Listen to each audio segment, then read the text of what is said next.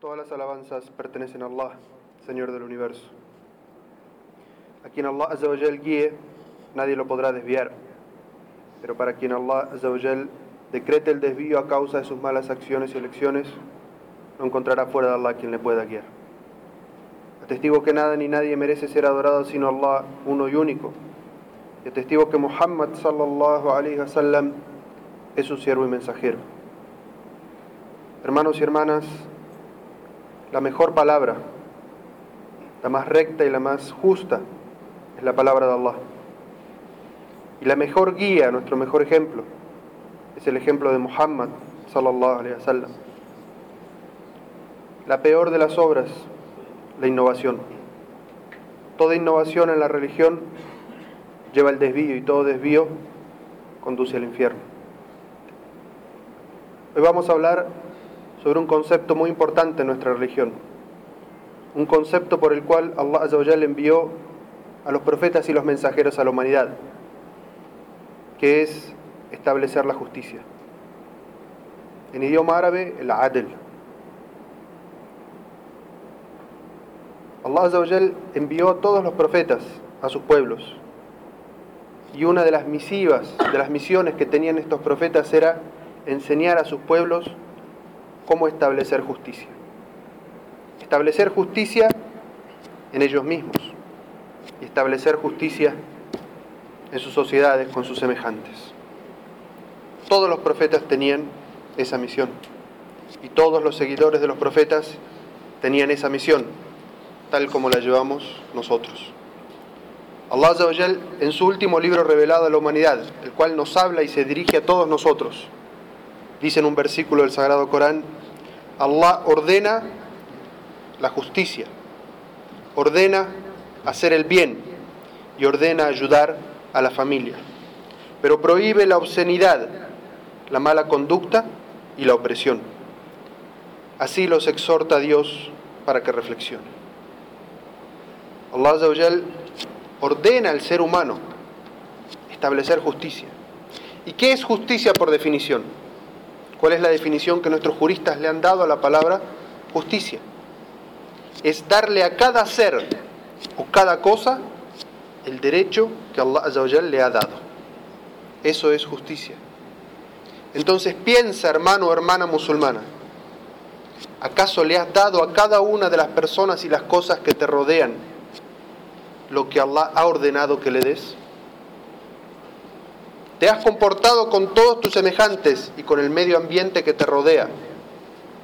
¿Y le has dado todos los derechos que Allah te exige que le des a quienes te rodean? Esa es una de tus misiones más importantes en este mundo.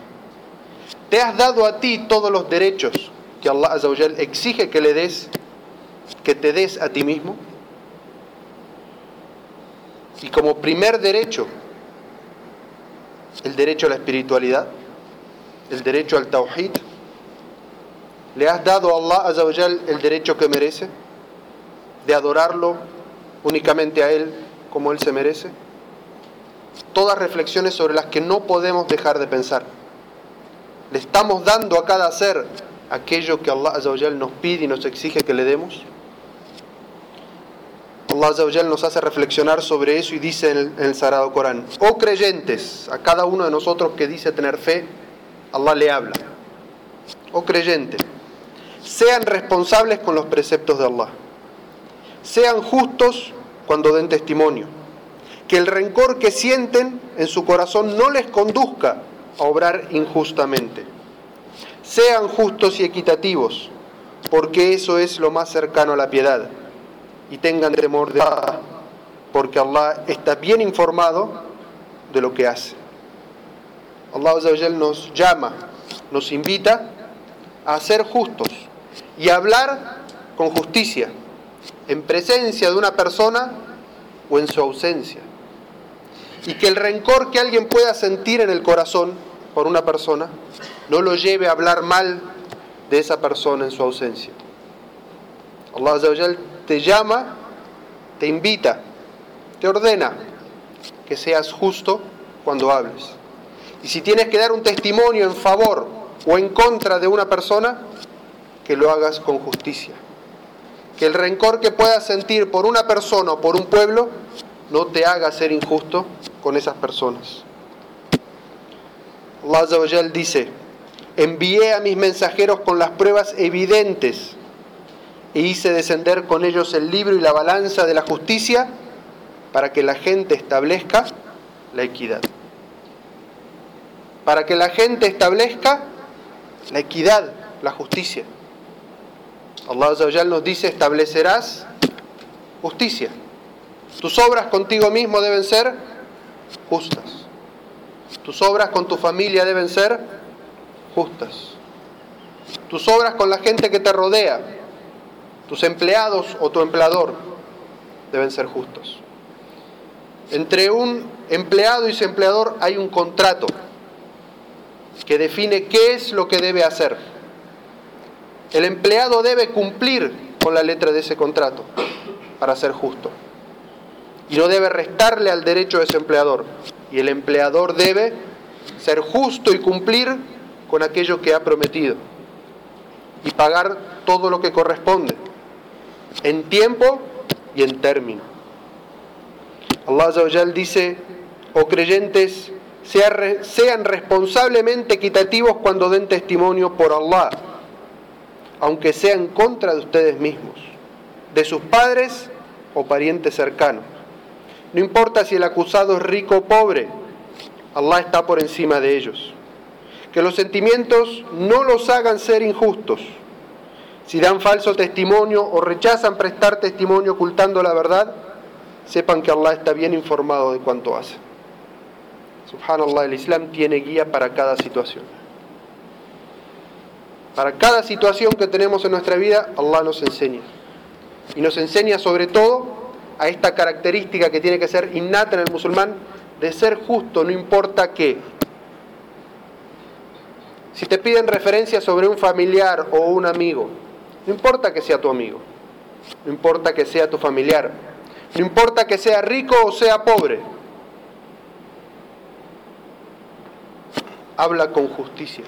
Descríbelo tal y como lo conoces, con justicia. Porque eso es lo que Allah Azawajal nos manda. Y por eso Allah Azawajal dice, no importa si es rico o pobre, Allah está por encima de ellos. El derecho de Allah de que hables con justicia está por él, por encima del supuesto derecho de esa gente a que hables bien de ellos porque simplemente son tus familiares o tus amigos o tus cercanos. Hablar con justicia es el derecho de Allah sobre las personas. Algunos ejemplos de cómo el musulmán debe establecer justicia, ejemplos sencillos, prácticos, de cómo el musulmán debe establecer justicia en su vida diaria. Y cómo esto tiene influencia desde dentro del hogar. El profeta sallallahu alaihi wasallam nos enseñó a ser justos en la educación de nuestros hijos. El Corán llama la atención a los árabes paganos que le daban prioridad a los hijos varones sobre las hijas mujeres. Antes del Islam, las mujeres no heredaban. El Islam le dio su derecho. Heredan con justicia. Y prohibió al musulmán tener algún tipo de favoritismo en lo que le da, tanto de cariño como de asuntos materiales a los hijos varones sobre las mujeres. Y más aún, entre los hijos. Se narra que una vez uno de los sahabas, de los compañeros del profeta, le dio un regalo a uno de sus hijos. Y la esposa le dice, ¿por qué no haces testigo de ese regalo al mensajero de Allah? La sabiduría de esa mujer. Este sahaba agarra a su hijo y el regalo y lo lleva frente al profeta. Y le dice, mensajero de Allah, quiero que seas testigo de que le he dado este regalo a este hijo. Y la sabiduría de Rasul sallallahu alaihi wasallam le dice, ¿acaso tienes otros hijos? Sí, tengo otros hijos. Le dice el profeta sallallahu alaihi wasallam, ¿acaso le has dado a cada uno de ellos el mismo regalo? Y el sahabi responde, no. Entonces el profeta sallallahu alaihi wasallam le dice, entonces no me hagas testigo de una injusticia. Subhanallah. Y cierta vez se relata que estaba el profeta sallallahu alaihi wasallam con alguno de sus compañeros. Y llega un hijo varón de uno de esos compañeros.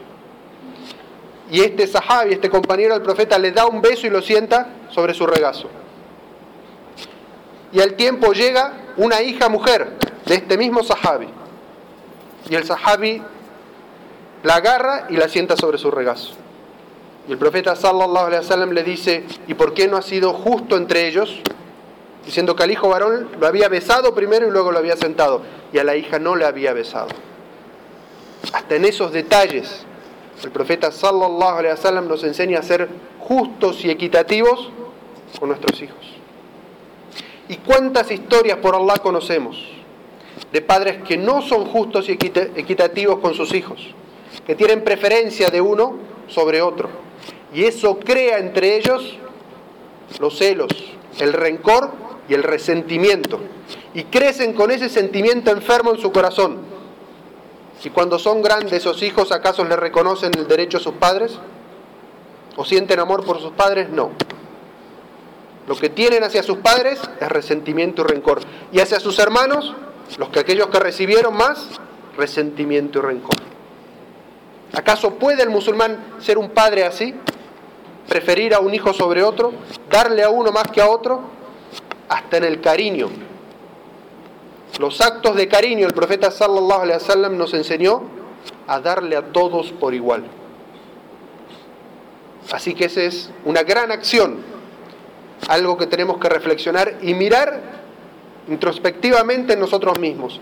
¿Acaso somos justos y equitativos con nuestra familia? le damos a nuestros hijos las mismas acciones de cariño y, lo mismo material a todos ellos, quiero Allah guiarnos en eso. Y por último, otra muestra de lo que es el cuidado del Islam en la justicia. Dice Allah en el Sagrado Corán, no toquen los bienes del huérfano, a menos que sea para acrecentarlos, hasta que alcancen la madurez deben medir y pesar con equidad. No impongo a nadie una carga mayor que la que puede soportar. Allah utiliza el ejemplo del huérfano, que es una persona débil, un ser débil y en necesidad de los demás. Y por lo tanto puede ser aplicable a cualquier persona en una sociedad que se encuentre en esa situación. El débil, el que no tiene cómo reclamar sus derechos, el que necesita de la asistencia de las otras personas. Allah dice, no utilices los bienes del huérfano para tu beneficio, a menos que sea para acrecentarlos, para el beneficio de ellos. Y luego Allah dice, y se refiere al negociante, al hombre de negocios, al comerciante, y le dice, pesen y midan con equidad, con justicia. Y todos sabemos que Allah reveló una sura en la que directamente habla a aquellos que compran y venden y maldice a aquellos que cuando compran piden que se les dé exacto, pero cuando venden tratan de engañar para no pesar ni medir exactamente. Y en esto ingresa lo que hablábamos anteriormente, los derechos de los débiles con los poderosos los derechos del empleado con el empleador.